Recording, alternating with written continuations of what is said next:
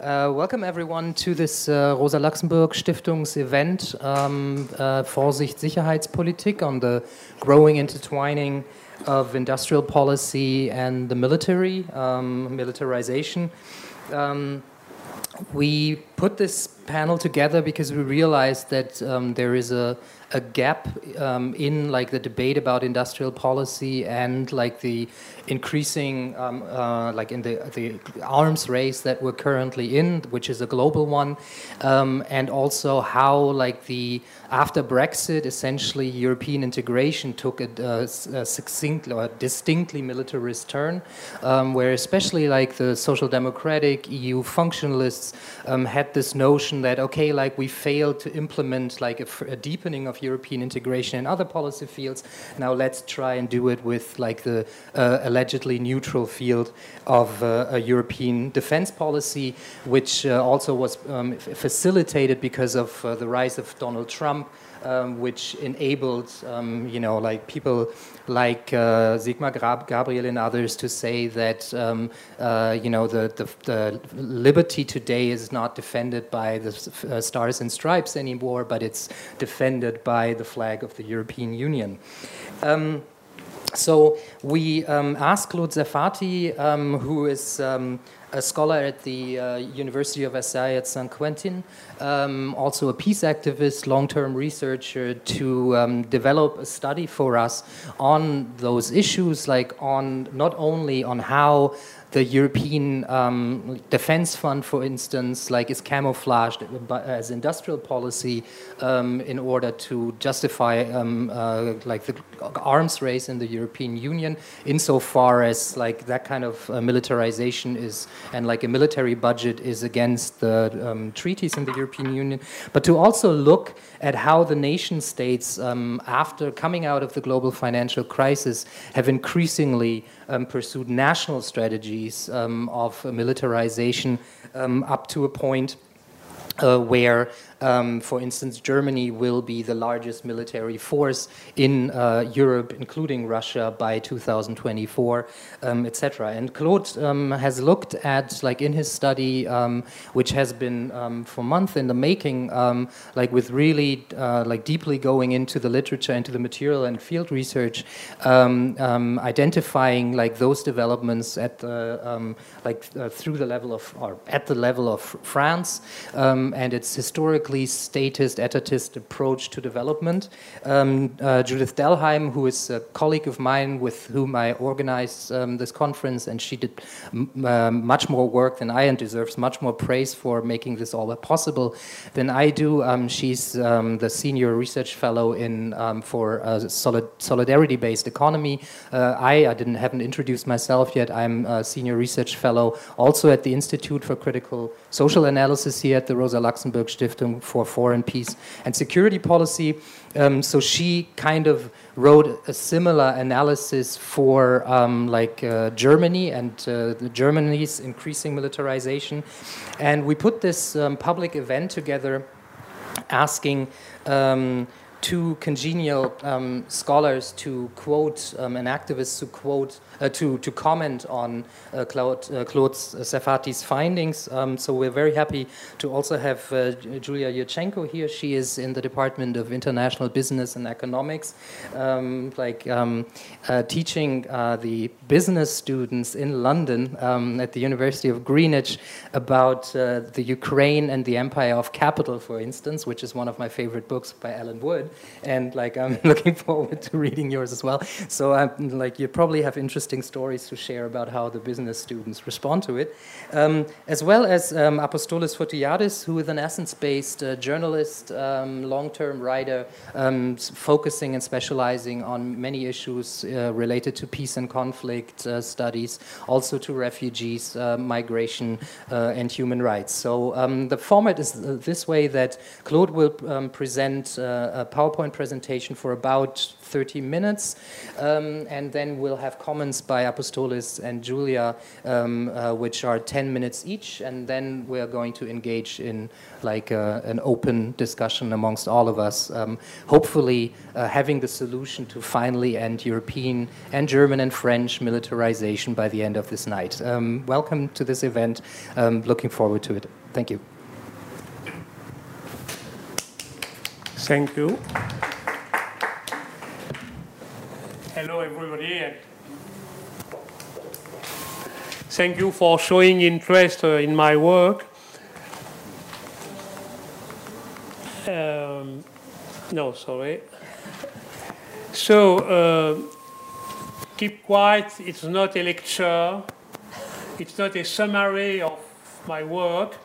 It's just to support my uh, rather limited English and make clear what are the main point of, uh, of my work.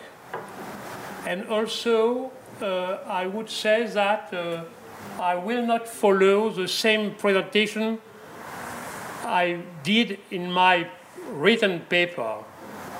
When uh, Judith Dellheim, thank you to her, kindly asked me to write a report on French military and Europe, I felt that I needed to uh, look to some extent at the theoretical background of those issues. I want not just to deliver an uh, empirical paper, not only because I am uh, rather obsessed with theoretical background, but also because with Europe, with defense, we are confronted with very new theoretical challenge. I think in particular of Europe.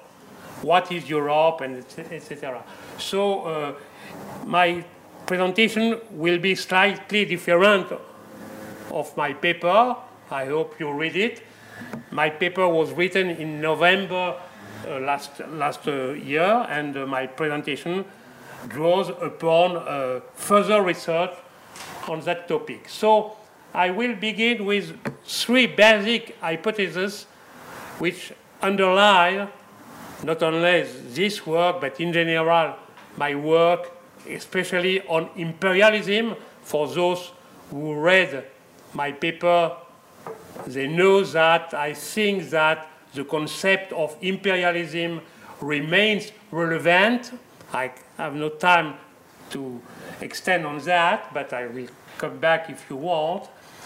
And one of the main findings, in my view, of Marxist theories of imperialism was to consider that the world space is shaped by two dynamics, the dynamic of capital on the one hand, and the international state system. By the way, Marx speaks of in the critique of Gotha program when he polemizes with Lassalle militants. He speaks of the international system of states in the critique of the Gotha program. And of course, the concrete modalities of the relationship between the two dynamics evolves over time. I think that imperialism as a general historical period can, can be uh, uh, sought out in different period of times. And just to refer to a very uh, vivid uh, debate among Marxists on the relationships between the two dynamics, some being criticized to overemphasize on the international state of, of state, uh, international system of states, sorry, other being criticized for over emphasizing on dynamics of capital. I would say that, in my view at least, and very basically, the unity of the two process of the two dynamics is carried out by capital because capital is a social relation and in my view i wrote on that of course in my view capital is politically organized and territorially bounded i do not speak of global capitalism except if by a slippage of writing, but I think that we have nothing like looking like a global capitalism. But I, again, I have not time to extend. The second basic hypothesis is that the international positioning of any country in the world, hierarchy, depends on two categories of resources. It's what economic, economists call economic competitiveness, and of course I include, differing from mainstream, financial capital, because in mainstream economics you have not finance capital, you have only manufacturing competitiveness. And the other resource, of course, it's, it's uh, military uh, might, military power. Two remarks on that.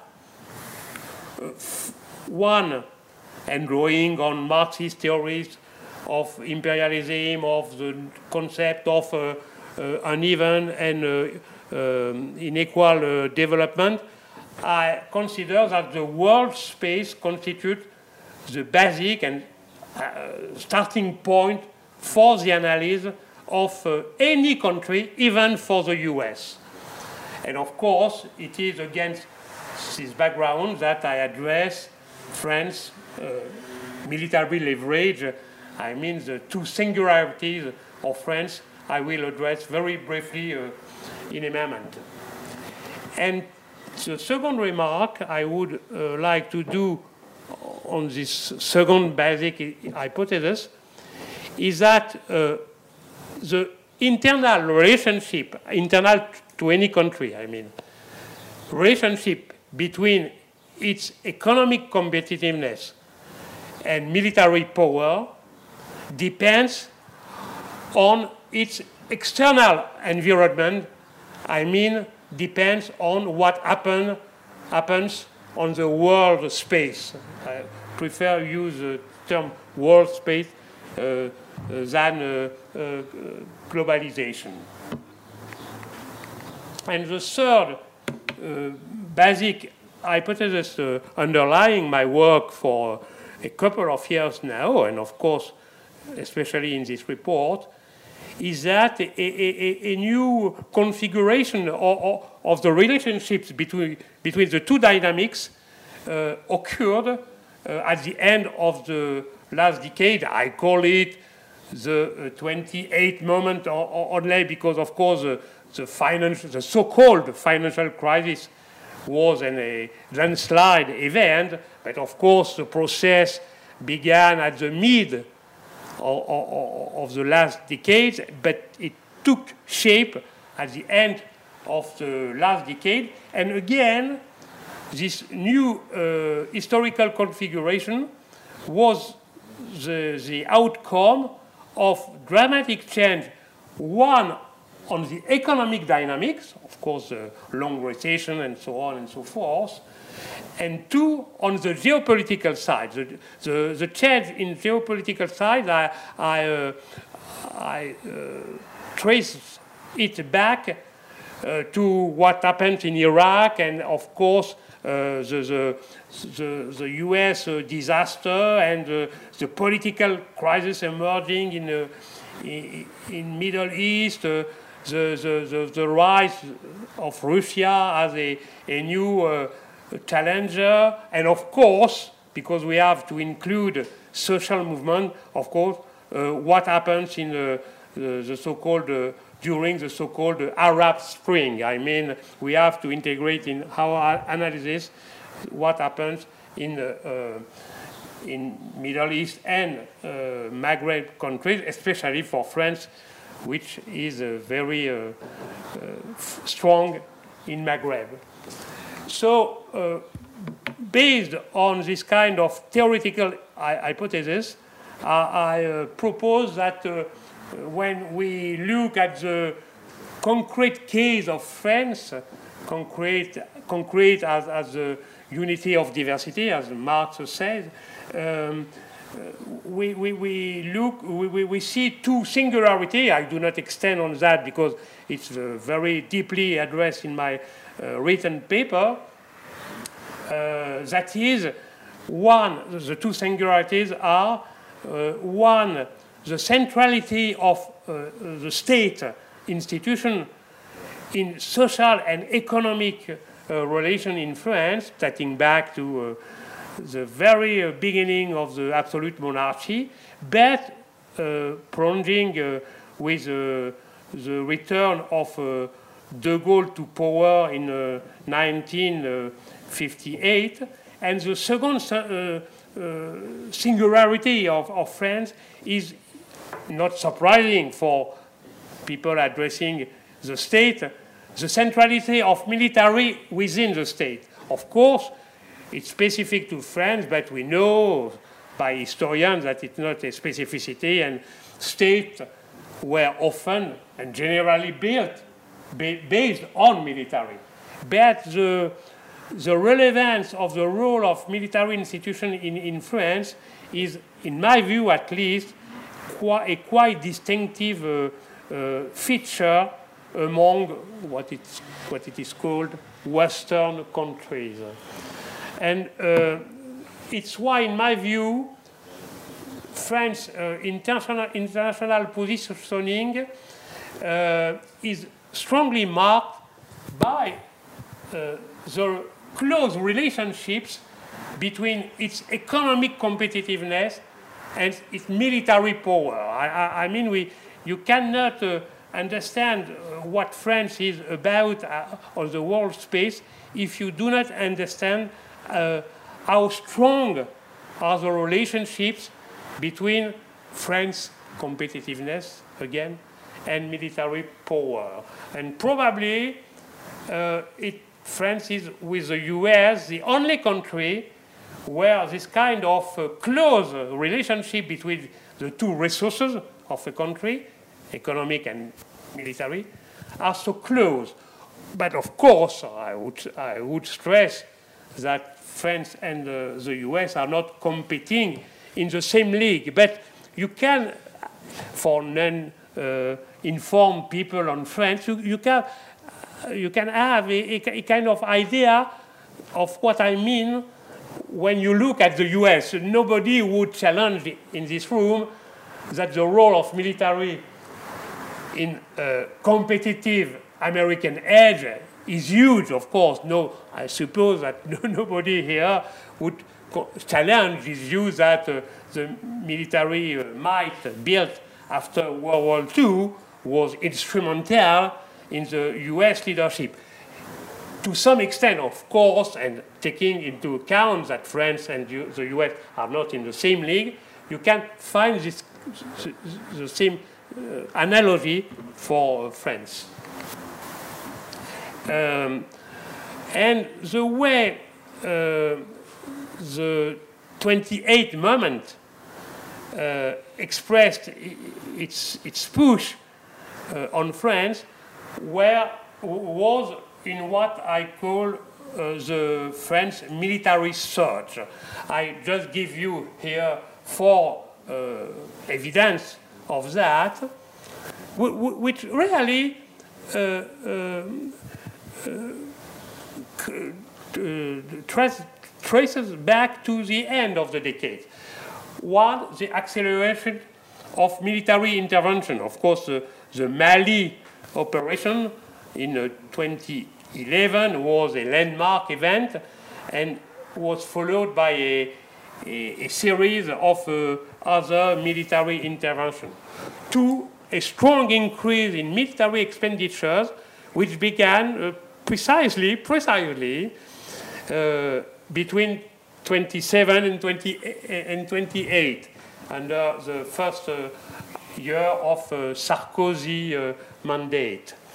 Three, the obsession with uh, weapon export. Of course, any country producing arms is obsessed with um, selling arms, but you can see today, I mean, in 2019, the extent to which France, not only military, but economy has, has become dependent on arms exp export. You can read it when you read to the French diplomacy in Egypt, with Saudi, with the Emirates. Of course, it's not the only country against the US, against the, um, the United Kingdom, but you could not find in France what you could, what you, what you find in UK today. I mean that the Supreme Court declared the sales of arms to Saudi unlawful today. It's something which is unthinkable in France.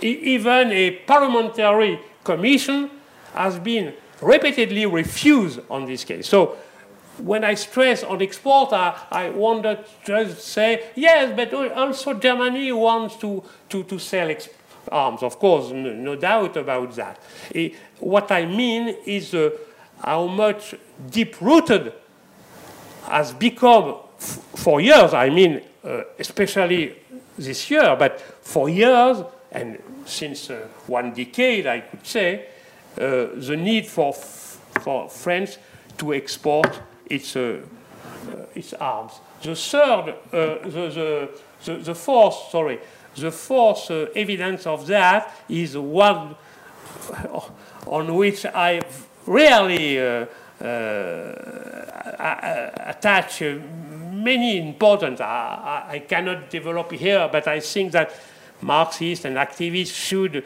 uh, wor work on that. Is how much defense and security issues have become inter intertwined um, in, in, the last decades. And I just uh, uh, will show a difference with the previous period before the 28th amendment. okay? So, uh, what I just said to illustrate my theoretical background I presented in the first uh, three slides is that to say that, of course, French military surge was propped up by internal driver. I do not need to extend on, on the internal drivers, the military, the, what I call in French the, the armament the industry, uh, the high administration in charge of uh, military and so on. I, I, do not need to, to extend on, on the internal driver, but I, I would uh, uh like to stress on the exter external driver. It's one of, of, the thrust of my uh, paper. Uh, I, I, mean, I think that the, the 28th Amendment was uh, quite important in, in, in, this military survey in France. Um, one, the geopolitical impact was uh, deeply felt in France because the Arab Spring uh, rose up in territories under strong French influence. Tunisia to begin with, but also, of course, Egypt, and more generally, Maghreb. So the, the, the impact of, of, of, the Arab Spring was quite uh, impressive for French uh, geopolitical and geo-economic interests in Maghreb, Middle East, and, uh, and the Sahel region. And two, of course, over time, uh, France uh, suffered a serious decline of its uh, economic competitiveness. Be quite, of course, finance capital uh, surplus remains very strong. And from this perspective, France remains a very imperialist country, uh, draining a tribute from the rest of the world. There is, there is not only the US, as some French scholar used to say, which is extracting financial resources from the rest of the world, the UK, of course, but also France post a very, very large and growing surplus of its financial activities of, or of its uh, transnational corporation. The surplus repatriated in France is growing over time. When I speak of decline in, in uh, economic competitiveness, I think of the decline in manufacturing I, I mean the, the kernel of economic competitiveness and of French uh, uh, trade deficit has been soaring over time, especially since the end of, of, of the last decade. And this point is quite important, maybe not so much on the world space for France, but in the EU. In, in the EU. I, I mean, over 60% of trade and 70% of foreign direct investment are coming from and going to Europe. So Europe, from an economics perspective, is quite central for France. And the growing imbalance, the deficit uh, to begin with, but provoking a growing imbalance in Europe was quite important and of course quite important in the relation in what uh, is called the, the couple. Uh, by, by, the way, just to let you know, couple in France is a name given to a, a married, or not married now, couple. Uh, I mean, couple, when you speak of a couple, you speak of a woman or a man, two men, two men or two women living together. So the fact that the, the name couple is given, was given to the French-Germany tandem uh, is, is revealing of, of the proximity from French perspective of, of the couple. I, I, mean, I don't know who is the man and the woman. I suppose now with the evolution of the morality, there is no, it's not uh, an issue uh, any longer. Uh, so, uh, just to finish on that, I, I, think that the economic decline was quite uh, central uh, in, in, the growing imbalance uh, between France and, and, Germany. And to some extent, uh, I will not speak of communicating vessels, but to some extent, I consider that the military surge by France was a way, one of the way to compensate for its economic decline, decline uh, in, the, in the world in general, but in Europe in particular. So let me uh, just uh, almost finish on that. Um, my presentation, I, I, I mean, uh, I think that uh, here we are uh, confronted with, with one of the most uh, theoretical challenge to uh, to Marxists and of course to, to, to others, but I am speaking uh, from a Marxist perspective. I, I, I, mean, what I try to define uh, as Europe, the European Union, sorry, is that one, it is a genuine, and two, an hybrid configuration. Genuine because it's time to distance from mainstream uh, economics or international relations who argues that the EU is an orga international organization as other. It's just slightly different because it's more integrated and so on and so forth. So, of course, we have to dismiss from this view that the EU would be an international organization Uh, like uh, one, uh, like uh, any other. And, but we, are also, we have also to distance from some uh, reductionist view defended by Marxism to some extent, seeing Europe are just animated by the driving force of capital, and for that reason, bound to be integrated someday. Because, as Marx and Engels explained uh, one century and a half uh, uh, ago. Of course, capital is overcoming any national barriers. I, I, I began by this point in my presentation today, and I think that we have to read political writing by Marx. If we don't read the Capital, we, we can see the role of state, but if you read political writing by Marx, you, you can see everywhere that state is important, that state is not uh, uh, dis dis disappearing under a, a so-called uh, capital process. So I, I, think that it's a it's really a genuine organization, even for from a, a, a, Marxist perspective.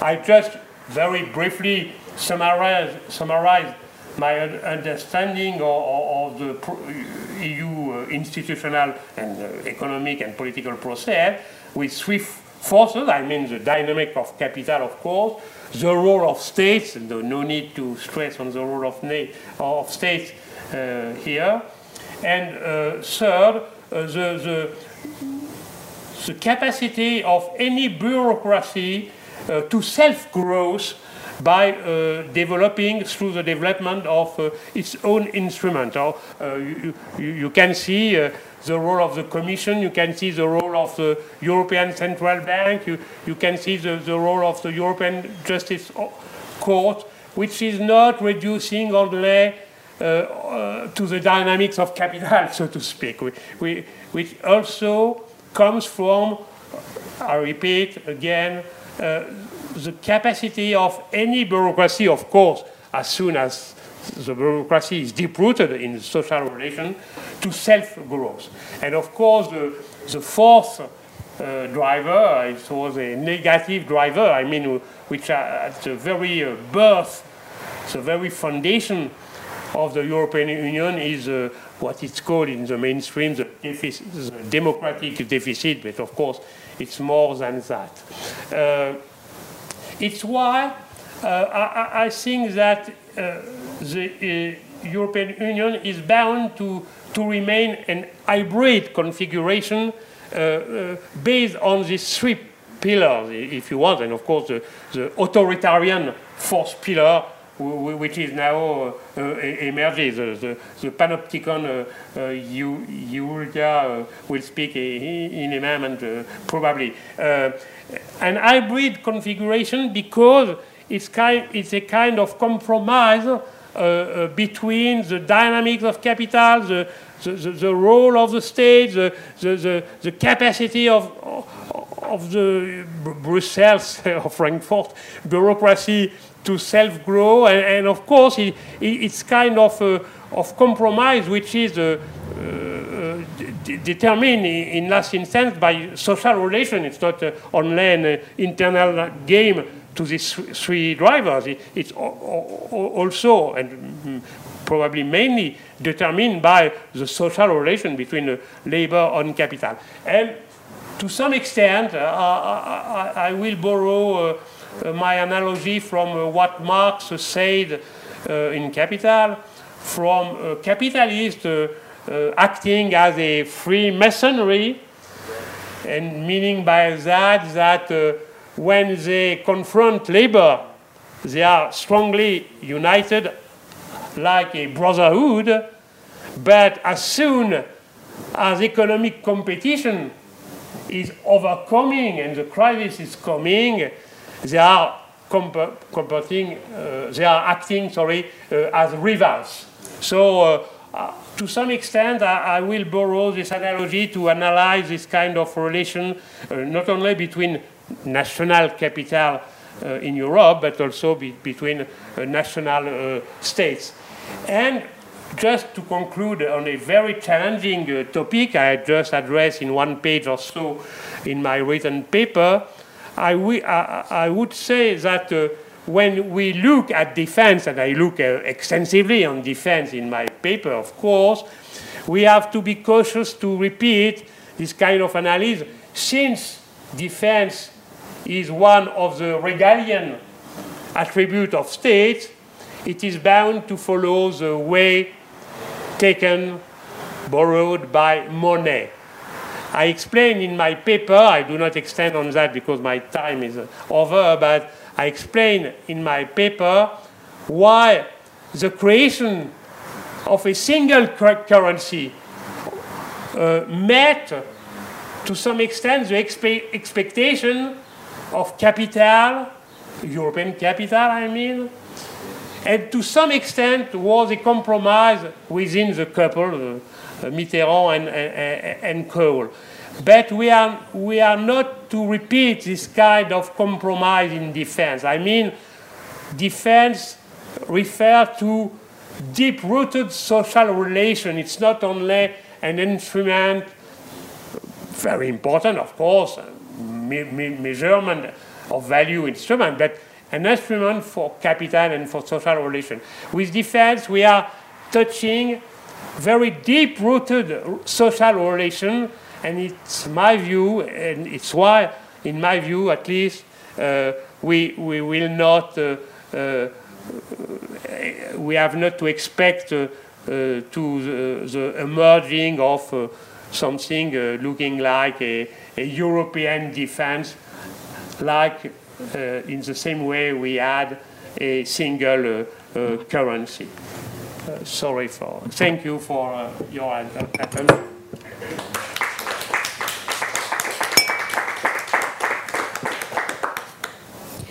Um, good evening, everybody. Uh, thank you, Judith and Ingar, uh, for uh, organizing this fantastic event. Um, thank you, Rosa Luxemburg Foundation and its messengers for um, bringing um, scholars and activists and experts together and uh, beyond um, to discuss uh, continuously important burning issues that um, always work out in the background but affect uh, affect us all um, and determine the future of uh, our economy and our planet, indeed. And uh, um, one of the things that I will address uh, in in my comments is is actually is a kind of wider planetary uh, considerations of what's happening with the militarization and um, um, increases in defense. Um, I was very excited uh, when Judith uh, invited me to comment uh, on Claude's paper. Uh, I'm a, a long-standing fan uh, of Claude's work, and um, it's uh, it's a it's a privilege, really. Um, I really enjoyed reading the piece. It's absolutely fascinating. It's comprehensive, deep, and meticulous analysis of France's military leverage and the EU and European defense, because those are not the same things, even though people very often use them interchangeably. Um, but that, that this piece goes beyond talking about France and even this uh, France-Germany uh, couple. Um, uh, but it's a true ex dialectic exploration and analysis of how global political economy is transformed while focusing on France. Uh, because multiple transformations that have uh, France undergone, not least due, uh, because of its obsession, obsession uh, with nuclear, were predetermined by much wider processes in, in, uh, in global political economy, in, in smart, multi, its multiple facets, um, and of course its relations with uh, other parties, including US, NATO, and the rest of it. Um, I can't address, uh, obviously, all of the items that are in the paper. It's a very long paper. It's a small book, I would want to say. Uh, but I will, I will go through some that um, spoke to me most, and I'll also add a couple of things um, that speak to the description of the workshop, not least in the eco-social uh, implications of militarization and certain forms that that militarization takes. Um, this piece uh, delivers a very uh, interesting and important argumentation of the transformation in the world space and the dialectic of geopolitical, economic, and defense and military dimensions.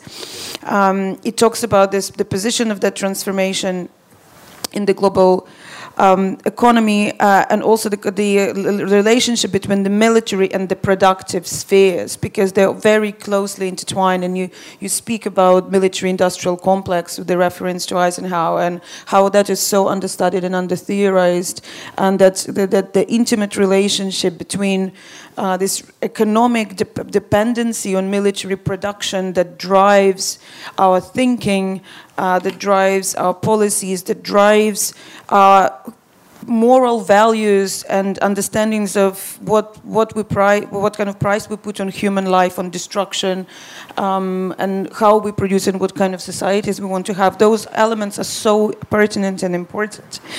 Um, but also, what I really enjoyed about this this piece is it so meticulously documents how France is tied economically and in terms of national revenue uh, proportion attributed to military um, uh, how it's how it's tied into this economically into the military and into surveillance and defense and its military exports. Uh, we, we, look at the United States; they have gone very much further with these uh, developments, but France is en route there as well, and um, they are a big exporter of nuclear, which is also a very uh, important element here. But it generally kind of ties in with the global push uh, and for continuation of securitization, militarism, geopolitical escalation, surveillance, conflict, and wars that gets proliferated globally. This is a very dangerous and urgent conjuncture, in my understanding, and it needs to be understood and studied if we are to deal away with this, and we have to we have to move away from it as as society and as species, because our obsession with wars and our economic dependence on military production and exports. Uh, uh, and France is a great example of that, are driving us, amongst other things, to uh, sure distinction, uh, extinction, uh, and take all other species with us.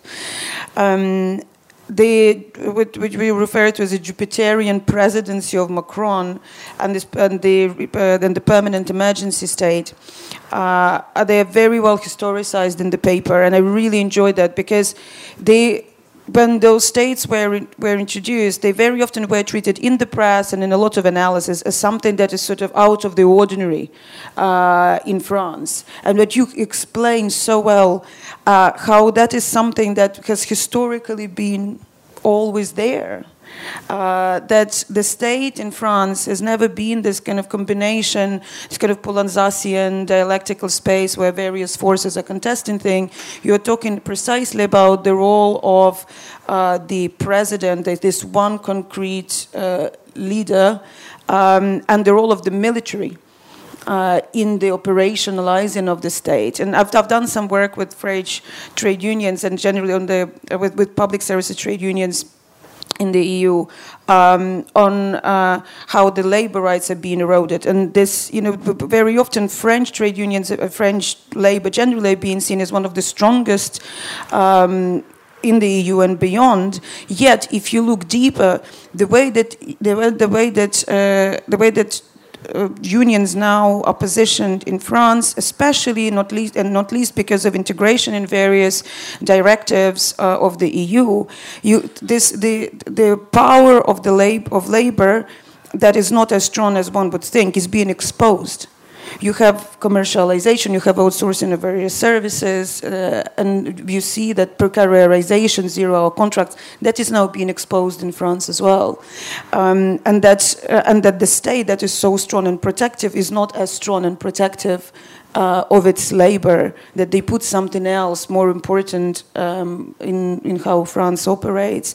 So, showing this historical trajectory of how that was always there in the background through centuries, I think it's such an important um, element of analysis to, to bring to the table to, to show that it's you know, it's not what many would think.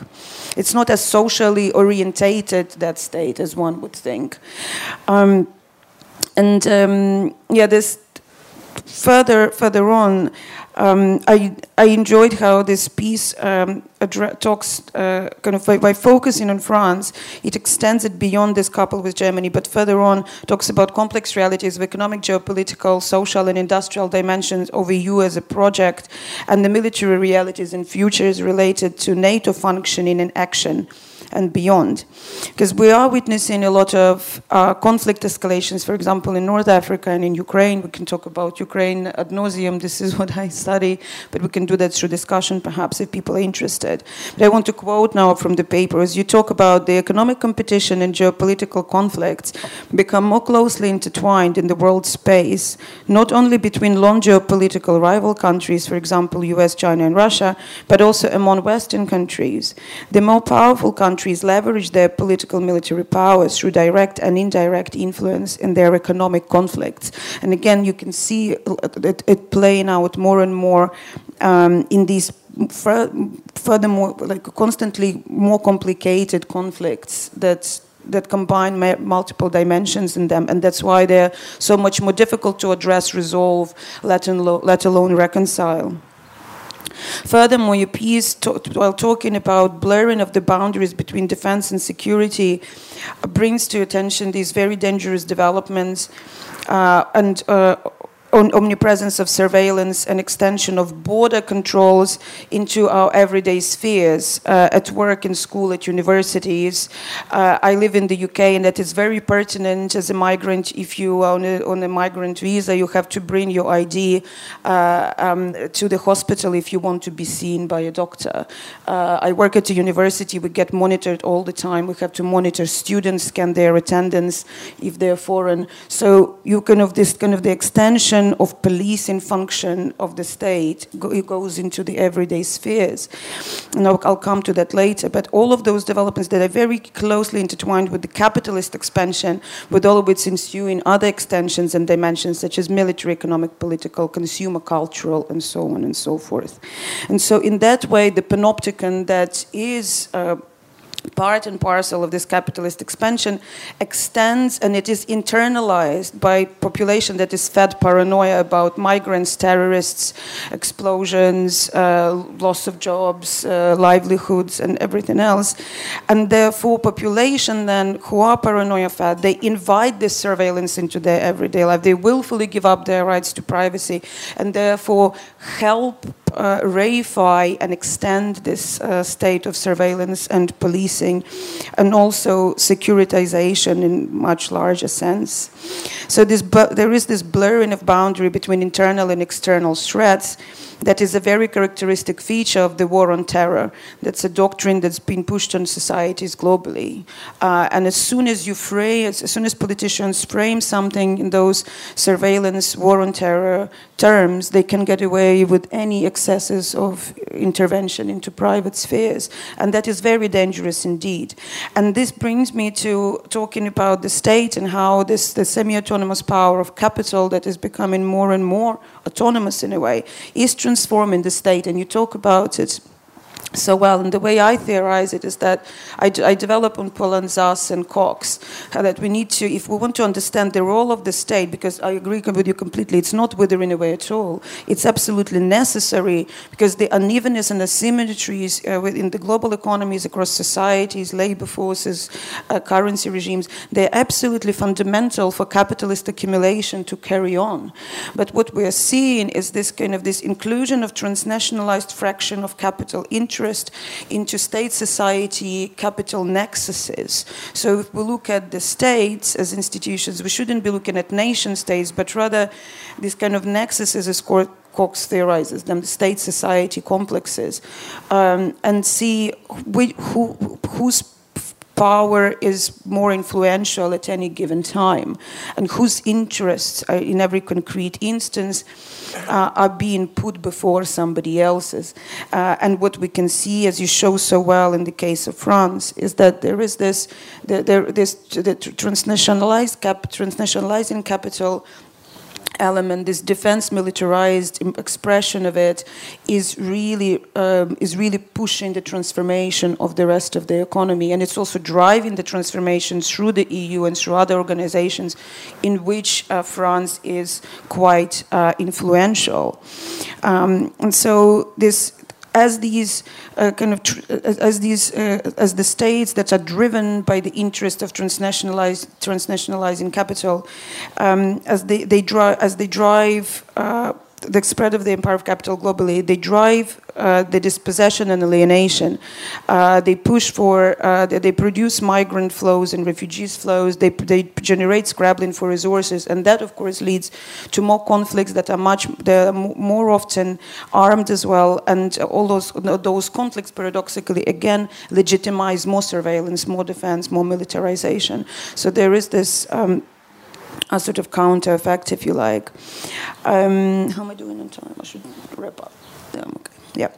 Um, I want to get a little bit to this French obsession with nuclear and what it means uh, for us in the future. Because this is something that's very crucial to understanding how this militarization works, uh, in particularly in the French context. And you do it, so you explain it so well, and it was fantastic because I've, I've done some work on French nuclear obsession and how nuclear energy is being pushed as part of decarbonization uh, mix through UN and committees of parties uh, and Euratom agreement. And it was so so fantastic to read your historicization of that process. And so, uh, especially the kind of the weakness, the vulnerabilities, and the dependence of the French economy on nuclear energy for domestic energy needs, for civic needs, but also for military needs. And uh, and you, you discuss very a very important juncture that it was since the 80s that there has been this push for more nuclear in the civic um, in the civic energy generation but that at the same time it, it always helps you know if you know that you, you know it very well i don't have to explain you but um, anytime countries uh, push for more nuclear research, you know that they are ramping up the military because, economically speaking, nuclear civic energy production makes no sense whatsoever. In the future, decarbonization mixes nuclear. I've done work with Professor Verbruggen from Antwerp on this, and he does more on the technical matters than, than I do. I do political economy bit there are sustainability criteria of the UN, and nuclear fails all of them apart from being low carbon.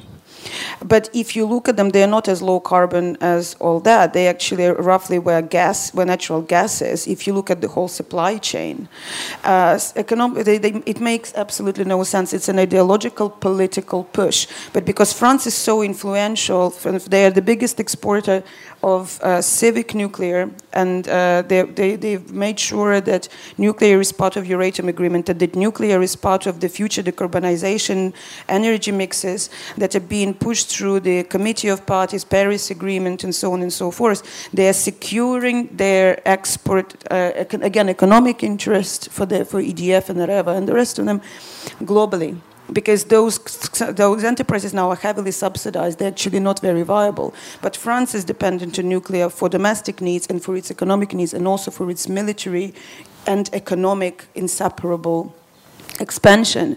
Uh, and that is something, so they're going to make, they, they, they created these vulnerabilities, and they're going to make all future generations pay for those poor choices that were made by the French because they're so influential in very different many spheres.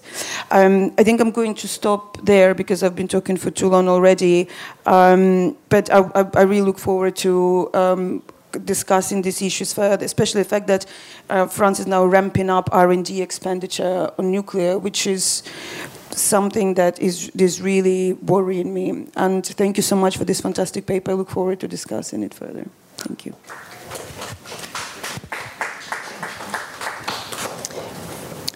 Thank you also for the invitation.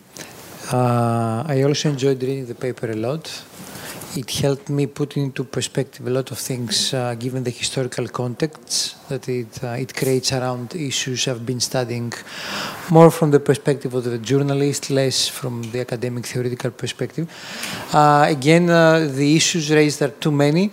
I will just pick, I picked a few and I will just go on with them and then we can discuss further. Uh, I very much, uh, I very much enjoyed and was interested into the relationship between uh, Germany and France uh, throughout the uh, last decades regarding defense military policy. And the description of the couple is to an extent accurate. Reading the paper, I came back to a thought I did uh, when I was researching European defense uh, policy the last three, four years, which was that uh, if you read the a lot of the white uh, non-papers and the white papers produced by advisors to French politicians, uh, sooner or later you acquire this impression that for uh, a lot of the representatives of the French political and diplomatic establishment, the push for militarization in the European Union is actually something they seem to believe could counterbalance the lost bet of being able to contain German hegemony through the creation of the common currency.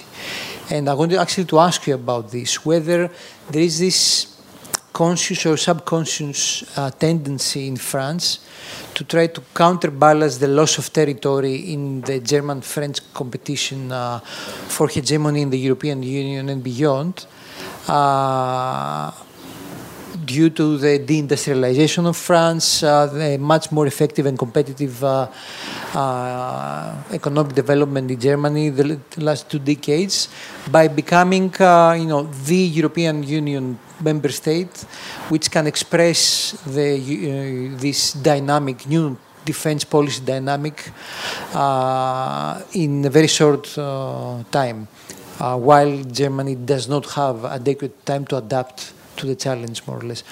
Uh, to me, it seems there is something in this uh, thought, especially when meeting and discussing or reading the products of uh, the French representatives in Brussels. You do have the impression that uh, they expect that they will be able to deliver much more on this front and counterbalance the loss of importance they feel uh, it's taking place uh, when it comes to uh, being able to impact economic policy. Uh, or the power game simply in the Brussels institutions. Uh, now, one of the interesting things uh, the paper touches upon, going to more practical issues and less theoretical, is the presentation of the European Defence Fund. It mentions the economic amounts involved and also how it occurred uh, through the policy making procedure. It doesn't go uh, into explaining very much the structure of the fund, which is a new uh, product anyway, uh, perhaps not so relevant to the explanations the paper is trying to offer, but I think uh, it's important saying a few more things on how the fund has been structured through the regulation that has been adopted and is going to be into force soon, because uh, it corroborates a lot of the claims the paper does uh, regarding the democratic deficit uh, or the, um, let's say, the hoax argument that this is uh, done mostly for the sake of competitiveness uh, of the European industry.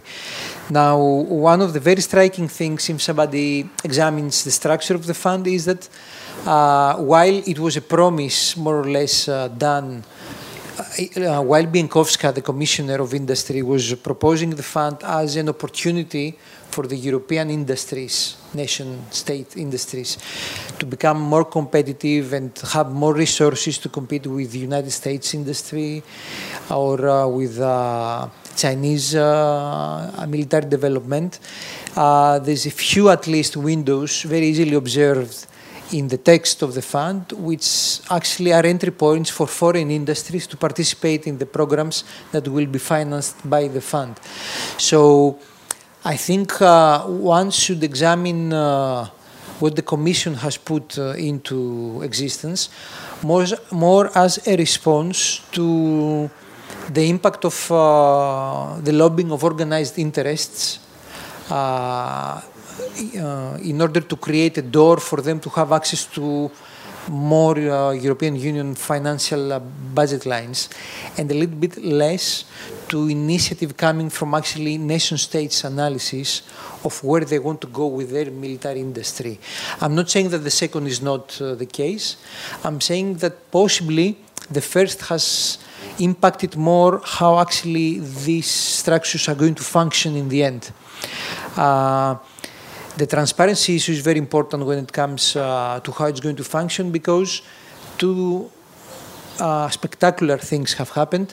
The European Parliament has decided not to exercise any oversight over the annual working uh, plans uh, uh, put in place uh, for the European Defence Fund, which it does with a lot of other budget lines of, managed by the European Commission.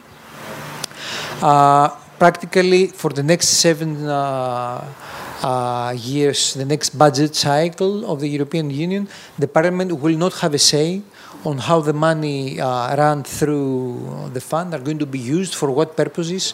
So no, demo elect, no nobody uh, democratically elected will have a say actually on what happens with the 13 billion uh, euros, which is the modest estimate because we're still pending budget negotiations and this can increase, we'll see. Or the nation states might decide to put more money on the table as they've been invited by Juncker. So for the 13 billion. Uh, and this will happen next to the decision uh, uh, of uh, the negotiation of the trilogy not to publish the names of the experts that will be chosen in order to advise the Commission for the working plans, the annual working plans, and for the work for the programs that should be prioritized. So unknown people with uh, expertise that uh, will occur through some criteria.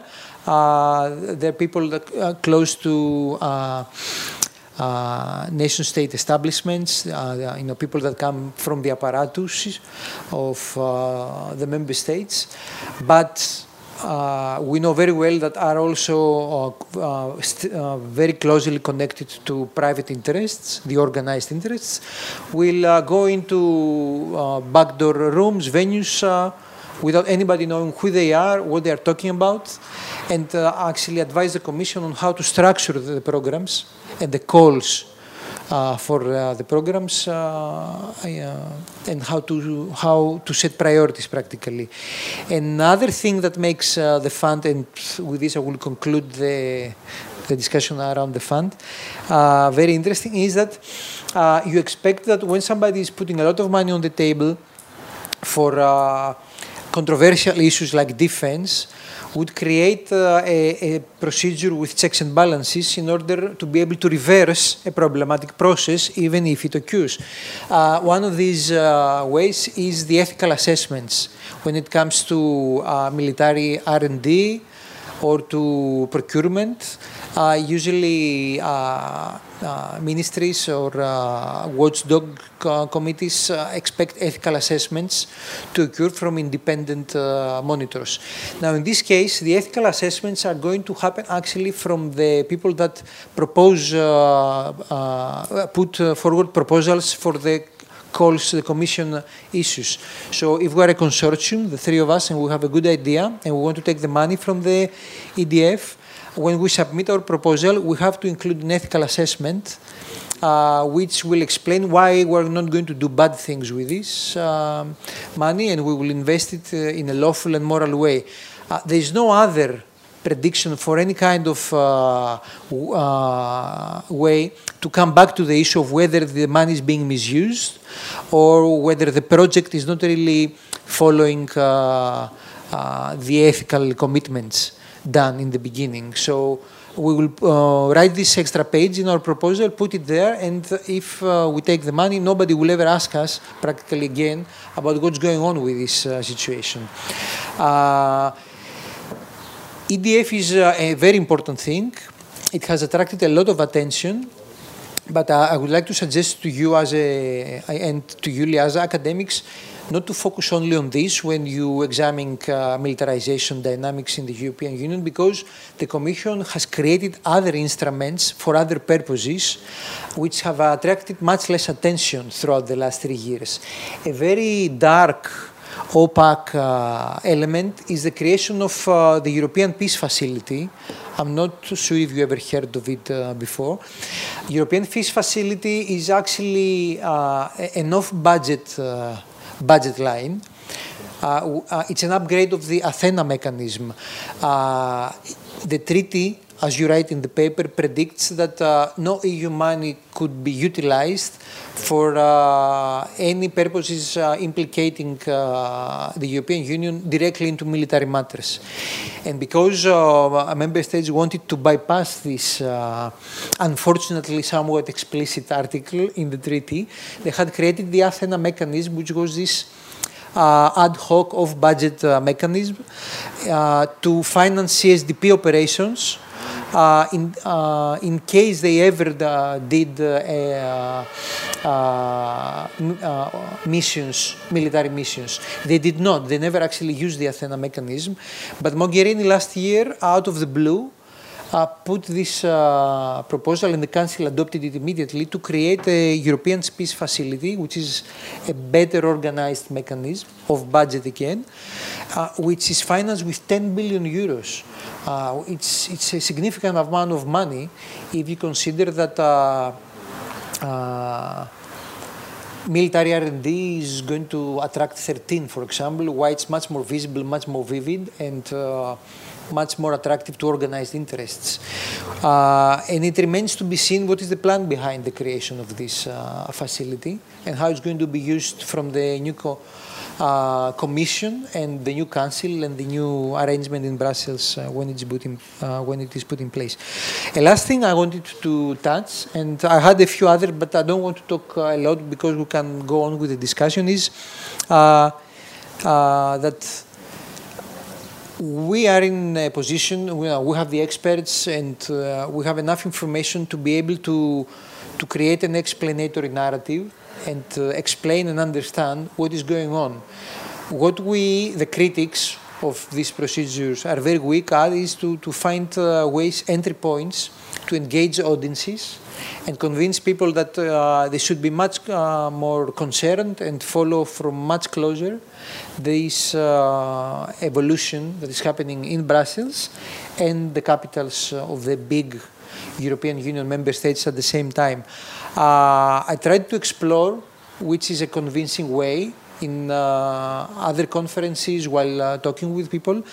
I believe that a, an issue that we haven't raised and we haven't looked enough is exports not from the way we study uh, how uh, nations, European nations, uh, perform export policy. This we do, but from how we can use the militarization dynamic in order to convince uh, people that are neutral to it that they should come uh, forward and demand a much stronger regulatory framework about uh, exports when finally the investments done will give the opportunity to the industry to push into the market a new generation of weapons uh, with uh, much better developed AI, for example, uh, without us having a say.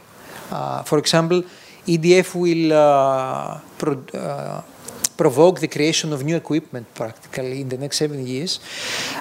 again, if you read the regulation, uh, decisions over exports of products created with the money offered by the European Union remain uh, uh, exclusively under the mandate and the decision making of the nation uh, states.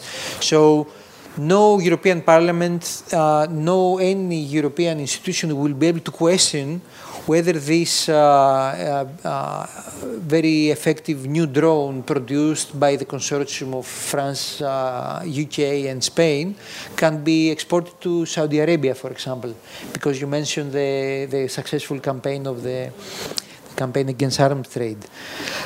so this is still an open issue. We should follow it uh, much more closely. People do, uh, and uh, I will mention only one uh, instance and then I will close. Uh, a few nights ago, I was reading around the internet and I found this blog post written by a German politician uh, that uh, represents the Greens in the European Parliament, Reinhard Bütikofer. He's an old coin politician, uh, uh, experienced, and he understands well also the Brussels establishment.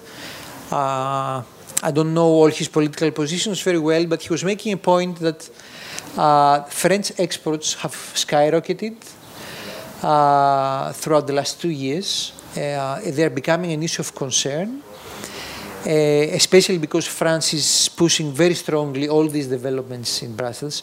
Uh, French politicians are usually rapporteurs for the regulations in the parliament for the regulations put forward. They try to be uh, involved in the decision-making centers, and uh, this is a, an example that we should be concerned about.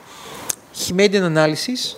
Uh, and then he concluded that uh, the Greens are preparing more or less to open the discussion about a regulation that uh, will put rules in place on uh, exports of European Union member states. And uh, it reminded me that two years ago, with some guys from Statewatch in Britain, we were talking of how hopeless the situation is because there's nobody actually interested to listen to these kind of arguments that if we are giving so much more new money to the industry to create products, then we should demand at the same time more regulation on what happens with exports, given that all big European Union member states have very aggressive export policies uh, followed for decades. So if people are actually discussing in other places, it's important to try to connect with them and uh, find common political ground to push for these things. Now, the next three, four years. Later on, will probably be very late. A community which is desperate for this kind of discussions is, for example, the community that looks into refugee and displacement issues given the link between uh, uh, uh, European exports into war zones that produce a lot of displacement, it's very interesting for them to come around the table and discuss how connected, uh, how connecting the debates of the two communities would give much more strength to both to come up with new arguments and engage European audiences that have been lost uh, because of the xenophobic backlash on the one front and because of the national interest uh, mythology on the other. So uh, there should be a lot of work done within the academia as well as uh, parallelly to the academia on these things. Uh, this was it, more or less. Uh, I have more to say about the paper, but uh, given it's getting late, let's have the discussion.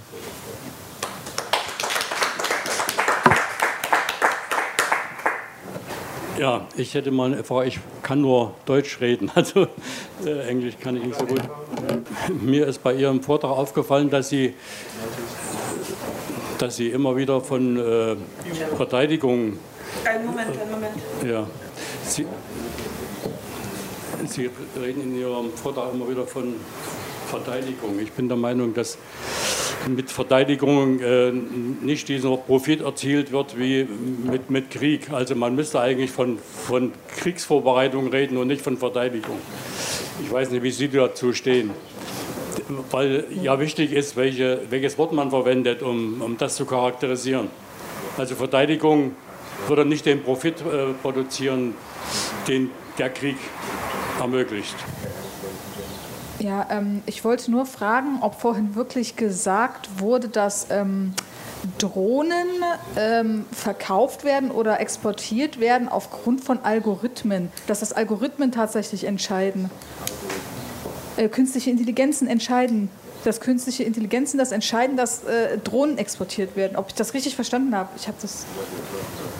Uh, yeah, thank you very much for uh, these interesting inputs. Um, connecting to what uh, Apostolis uh, also mentioned during the end, uh, the question of um, the public discourse and how to inform the public and, and um, uh, about what's happening at EU level, but also at national levels. Um, I was wondering, uh, asking Claude, um, in France, how the recent developments in France, militarization and the budget increases for uh, defense spending, uh, how they are discussed in France and which political actors may be contested or if there is more or less an agreement that this is, is an important step uh, forward, uh, which political parties, but also civil society actors contest this, and then also um, Julia mentioned um, trade unions in France. And I was wondering if trade unions in France are actually opposing uh, these developments uh, or which role they are currently uh, playing in this, because then obviously it's related um, to uh, to quite a substantial share of the French uh, industry and um, economy. So I'm wondering which role trade unions actually take and if they're progressive actors uh, in that sense. Yeah. Well, I have a very simple question. Uh, you have been talking about the European Union, which is, I think, very important as a kind of, uh, well, organism sui generis, which is not just any other, like any other international organization, but which is not a nation state or a state either. Um, yet, there is a small problem, I think, conceptually. Uh, I tend to think that the nation states within the European Union have been transformed. They are member states, not just independent nation states. And I think this can be exemplified by the difficult process of Brexit. Uh, if Great Britain wouldn't be integrated as a member state, getting out wouldn't be much of a problem. And I think this is under theorized, and I think uh, your analysis allows to approach at least this problem.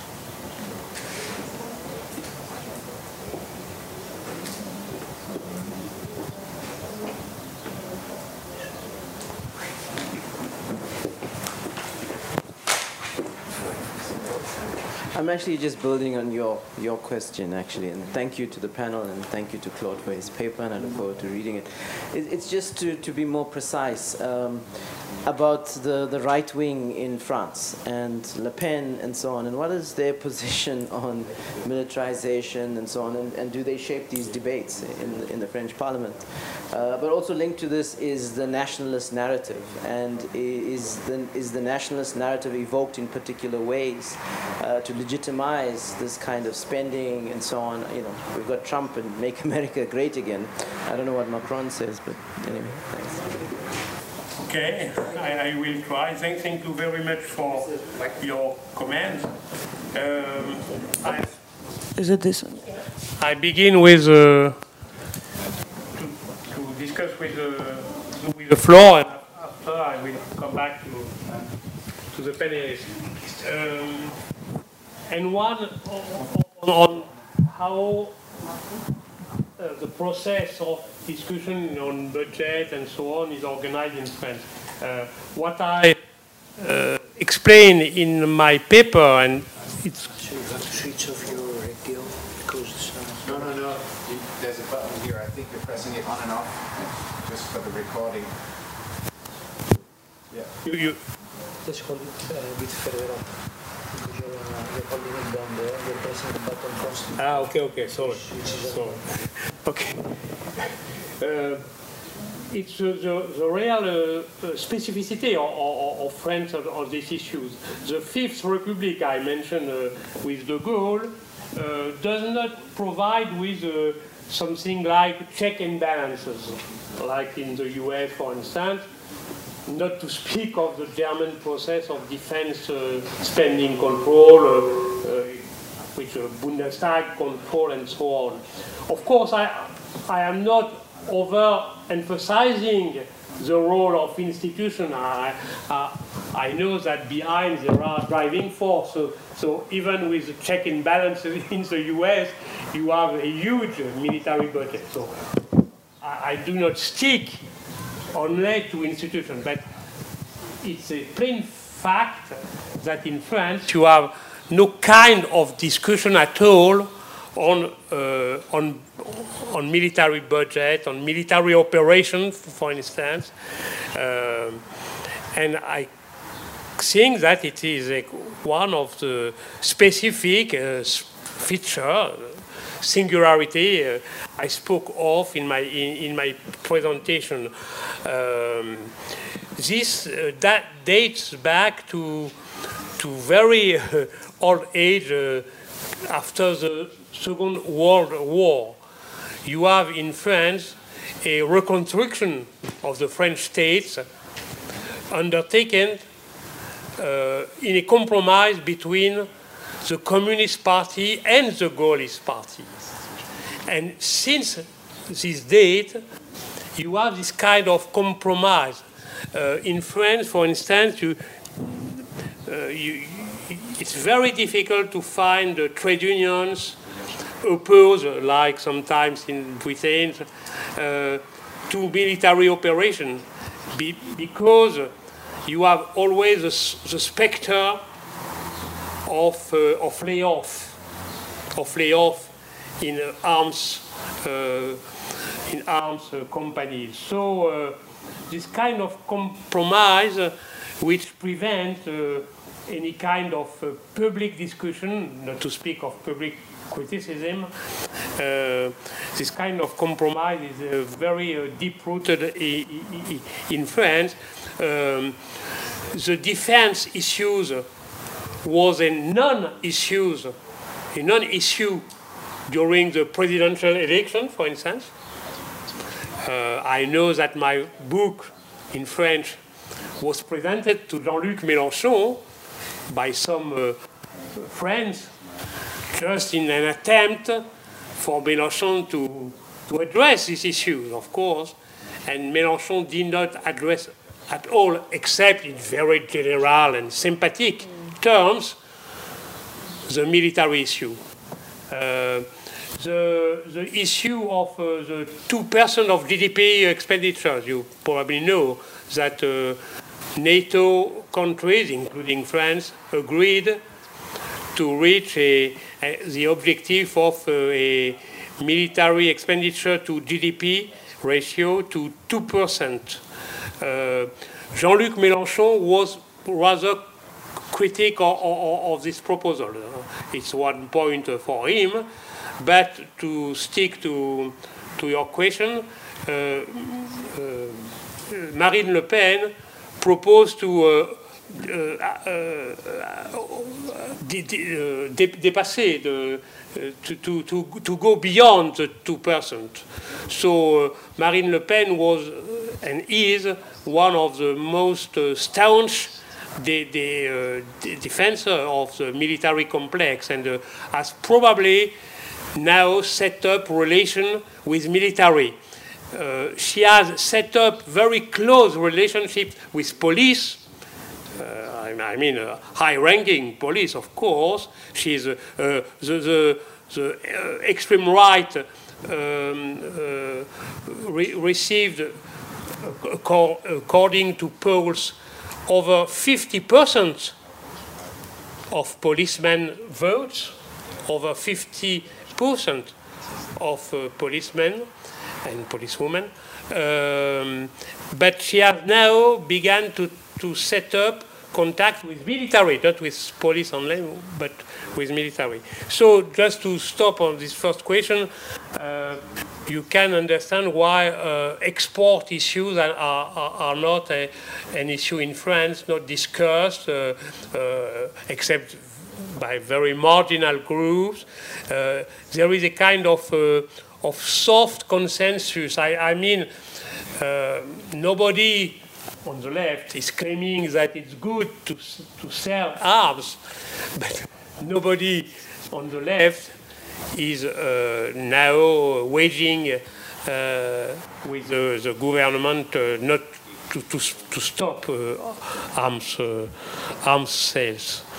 Um, okay, defense is not a very good term, a very good word.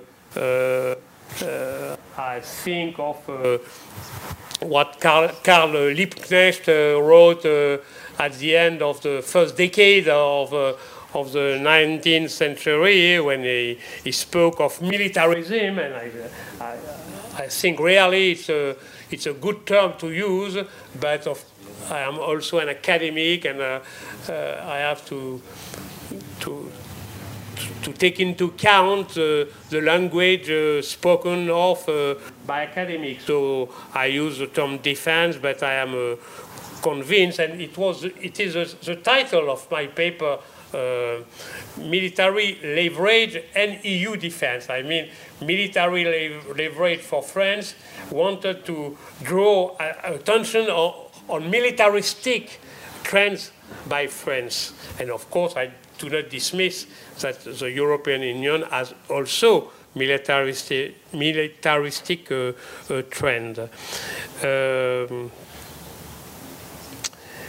uh, yes, okay, just to, to, to uh, on the uh, on Frieder, Frieder question, you, you are right.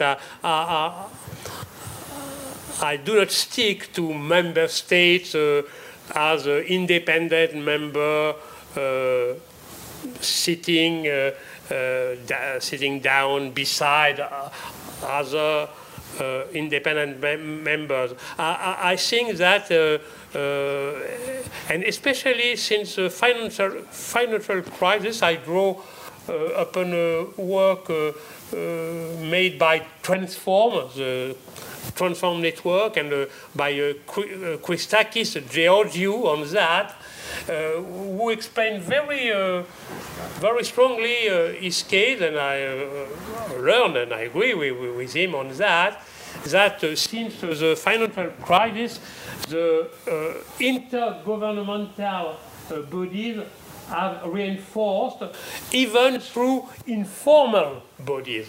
I mean, it's not only the council by, uh, in itself, but uh, a series of, uh, of body more or less informal, but uh, in, uh, intergovernmental, uh, animated by a member, member state, which, which gained power within the EU as such. So I, I, agree with you. I, I, I, think that on the one hand, we have now to speak of uh, intergovernmental uh,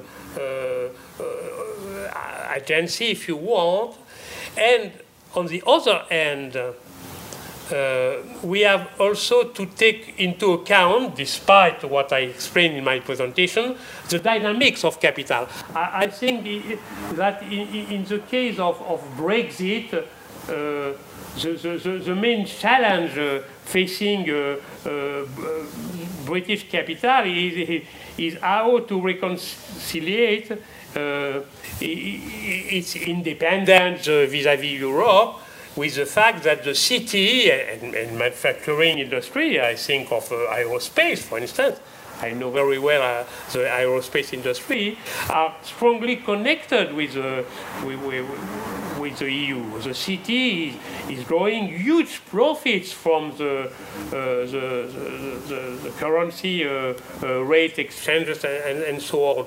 So uh, in, in the Brexit conundrum, we have on the one hand, of course, the, the increased inter interdependence uh, among uh, member states, uh, but we have also on the other the, the, the difficulty for any, any uh, country, including the UK, which seems to be the, the more far from Europe, the extreme difficulty for for uh, any country uh, for economic reasons, so to speak, for, for integration of, uh, of the European Uh, market and so on, to, to, uh, to exit uh, of Europe. So, so we, we have we have the, the, the, both dimensions, intergovernmental on the one hand, and, and the dynamic of, of, of capital on the other.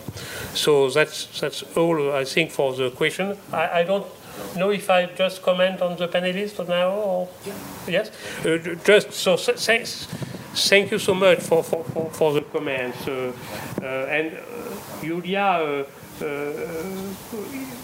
added a, a, a, point I forgot, it is in my PowerPoint, but I forgot. I, I mean that since the end of the last decade, um, uh, economic and military are become more inter, uh, interwoven. So I do not uh, uh extend on that, but I, am grateful to you to, to again uh, correct the, the, this point I, I, forgot in my presentation, and uh, which in my view are quite in, in essential. Um, I used to speak in the early 90s of the PDF format globalization. Sorry for globalization. PDF one, uh, meant for me peace, democracy, and free market. It, was the ideology ideology of neoliberalism. Uh, free market with the Washington consensus, deregulation, privatization, and so on, would bring democracy and peace. Of course, it was only an illusion, and I uh, wrote a lot on what I called the wars of globalization, uh, ill named by the World Bank, a small body set up on war, ethnic wars. Of course, I dismissed the, the, the term of ethnic war and I spoke of wars of globalization. But during that period, beginning with the collapse of the USSR and ending at the end of the, of the last decade, uh, to some extent, uh, uh, repressive and, and wars and so on was used beside, beside the dynamics of free market. Of course, militarism was very strong. I do not dismiss that again, but it was to some extent beside. I think that things have changed since uh, 28 in the sense that uh, military and economic are become again, again more uh, intertwined. I, I, mean again because you probably know that uh, a, lot of academics refer to the 30s uh, uh, with the rise of protectionism leading to the, the, the, rise of trade wars leading to, to wars.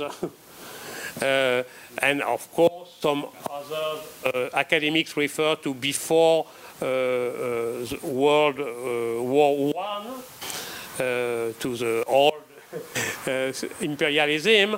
of course, we have to be wary of uh, uh, wary of uh, of analogies, but I, I, I think that it is this kind of new interrelation, and the new interrelation is uh, uh, uh, summarized to some extent in the rise of the national security agenda.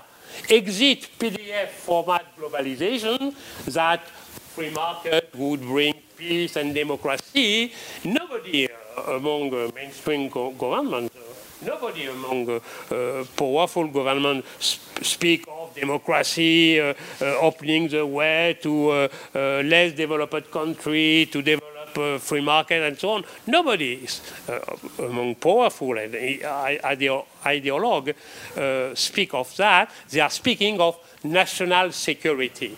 And uh, I was just a, question on that uh, in an academic uh, uh, cycle one month ago in Bordeaux, France, because some some academics agreeing with, with, with me on, on, on, the general description of the situation said, yes, but European Union is not speaking of national security. Mm. Uh, it's not exact. It's not exact. I, I checked just a, a, couple of months ago. Uh, uh, the, the commission, I think, or the joint communication, I don't know exactly, uh, released a paper centered on national security. But again, uh, I mean, in the vein of uh, we have to be uh, aware that the European Union has to stop to be only power to become a, a, a, not a military but a hard power because other countries are uh, arguing of national security, etc., etc. So, so uh, in the same vein, so to speak, as uh, as Trump or, or others are speaking. Of course, you can see the difference is that the, the paper I mentioned ends by saying, but we recognize that national security remain under the auspices of member states. So you can see the, the not the contradiction, but, but, by the dynamics. On the one hand, uh, uh, the European Union is speaking of national security. On the other hand, of course, he is uh, acknowledging that it is uh, um, uh, of the responsibility of um, of member states. And just to have uh, your opinion this evening or tomorrow on that, uh, I was uh, surprised, yes, surprised by the fact that the uh, German uh, uh, Business Association, the BDI, released a, a report on, on China specifically, I think, um, calling it exactly the, in the same way Trump and uh, uh, Cong US Congress uh, characterize China as a systemic competitor. So I am, I am interesting, I'm interested in that because, of course, for me, which see France as, as leading the race to militarization in Europe, uh, I think that uh, this kind of declaration, not by the Ministry of Defense, not by some very uh, CDU conservatives uh, claiming that Europe uh, uh, has to mus muscle, muscle its military. No, no, from the BDI, from the BDI. BDI is a civilian body, and BDI is very uh, uh, oriented to, to, to, to with with, uh, uh, uh, sorry, I forgot the, forget the, the, the, word in English. I, I, I oriented to, to free market. No, no, they are speaking of national security and systemic competition coming from uh, China. So I just uh, deliver this, this remark uh, uh to the floor to, for probably the, the discussion uh, tomorrow. I am not so in depth uh, uh, knowledgeable uh, of what you mentioned about EDF, the European Defence Fund. Of course, I just opened the file on that and I, I developed my file, my uh, e-file with, a, a, lot of articles. Uh, what I have to say to, on the, the uh, EDF, the European Defence Fund, is that, uh, in my view, it, it, it reflects the converging view uh, in, uh, to the road uh, of militarization of, of Europe. I, I, mean, it's the point you mentioned, and I also recall in my paper, it's a commission initiative. It's the first time, not exactly the first time, this scope is the first time that the Commission is delivering on, on, on, on defense budget, and of course it's uh, related to, uh, to what uh, Jean-Claude uh, Juncker said uh, in uh, his 2016 mes union message now we have to, uh, uh, for Europe, to develop military. So it, it's not so much surprising. Uh, I would be not more cautious than, than you are, but more distant, so to speak. One, because of my age, and I'm aging, I have seen so much discussion on the international conflict, internal, sorry, internal conflict between the Commission and within the Commission, between the DGX and the DG uh, uh, A and so on, and between the Commission and Member States and, and so on, that uh, I, I, am more distant. I, I, I just read uh, yesterday, uh, uh, today, a paper written by a, a, a an expert based in Br Brussels at GRIP, the French-based uh, NGO, GRIP, on, on EDF, which uh, deals uh, at length with what you mentioned. I, I mean, uh, which within which institution within the EDF uh, is gaining momentum? Uh, is it member state? And interestingly, it does not uh, disentangle among member states. For, for him, member states are an homogeneous uh, entities uh, vis-à-vis uh, -vis, EDF. I do not think or of that uh, at all. Uh, is it the Commission? Yes, the Commission is gaining momentum because, as you mentioned, uh, she, she, she uh, uh, get, got the right to uh, name the, the expert. But on the other hand, and so on and so forth. So I am very distant with this kind of, uh, of analysis, not because it is wrong, but because it, co it could change tomorrow because of uh, internal relation within Europe. And more, more deeply, what I am interested with in EDF is that it is uh, a converging road to militarization uh, undertaken by the Commission on the one hand and member states or the most uh, military member state uh, or, or, or, on the other. The, it's for me the, the, the, most important point after, of course, journalists, experts can Uh, look at, at, the internal mechanics of, of the bureaucratic process, but uh, uh, what, uh, what is most important for me is the underlying structure of the, of the whole uh, uh, mechanic and the underlying process is that the Commission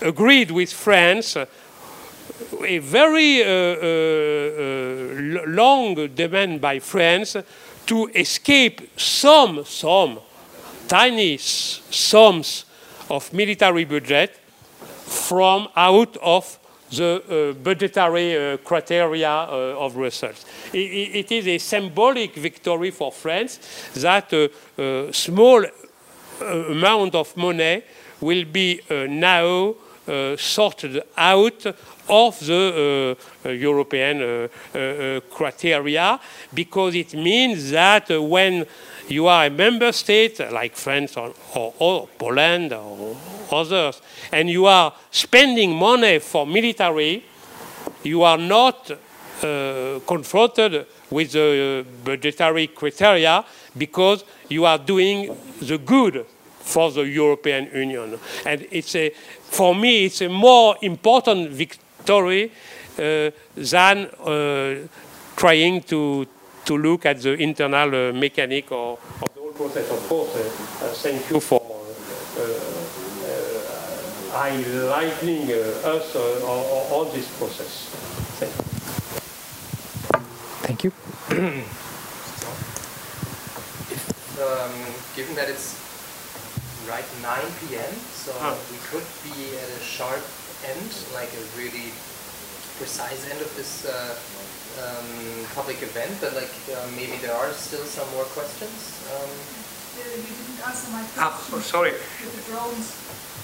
On drone? If, if, there is, if this is right, I, I, I, didn't get it right that the drones are um, um, uh, the, the, the, the, cell of the drones is uh, controlled by an artificial intelligence.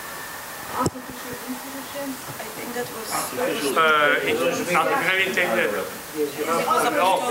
Right, there's no real person, no real people who uh, decide if this um, no. weapon, if this drones go, go somewhere. There is a, now a, a, broad, a broad literature, if you are interested in English, uh, on, uh, on not only in 2019, it's clear today that drones are uh, driven and, and, uh, and controlled by, by, by, military and by, by, so to speak, by human military. There, there is uh, no doubt uh, uh, uh, about that. I, don't know if I respond to, to your question. Yes. Yeah. So, so on, on, the one hand, there, there, there is no doubt that drones are drawing profit again uh, from progress in, uh, in AI. But uh, today there are men and sometimes women driving.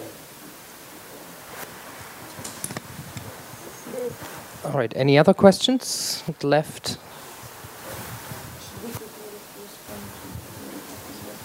I think we should keep that for tomorrow. It's like already 9, 9 p.m. Um, so, um, if there are no any further questions, uh, thank you all for coming out. Um, thank you to the panelists for um, speaking, presenting, and uh, we hope to see you again uh, next time when we're hosting an event on peace and security policy or any other issues. Uh, for some of you who are following the like peace issues more closely, like something that um, uh, you might be interested also is that on Monday there will be a public um, hearing in the German on uh, peace as a human right, uh, which is hosted by the Die Linke Bundestags faction. Um, it starts, if I'm not mistaken, around 11, like at 11 p.m., uh, at 11 a.m., um, and it lasts until 3 p.m. So, um, like, um, you're advised to, if you want to attend that, you're advised to um, register beforehand um, and just bring a passport and then uh, you can be part of that event. Um, otherwise, um, thank you for coming and uh, see you next time. Thank you. Thank you.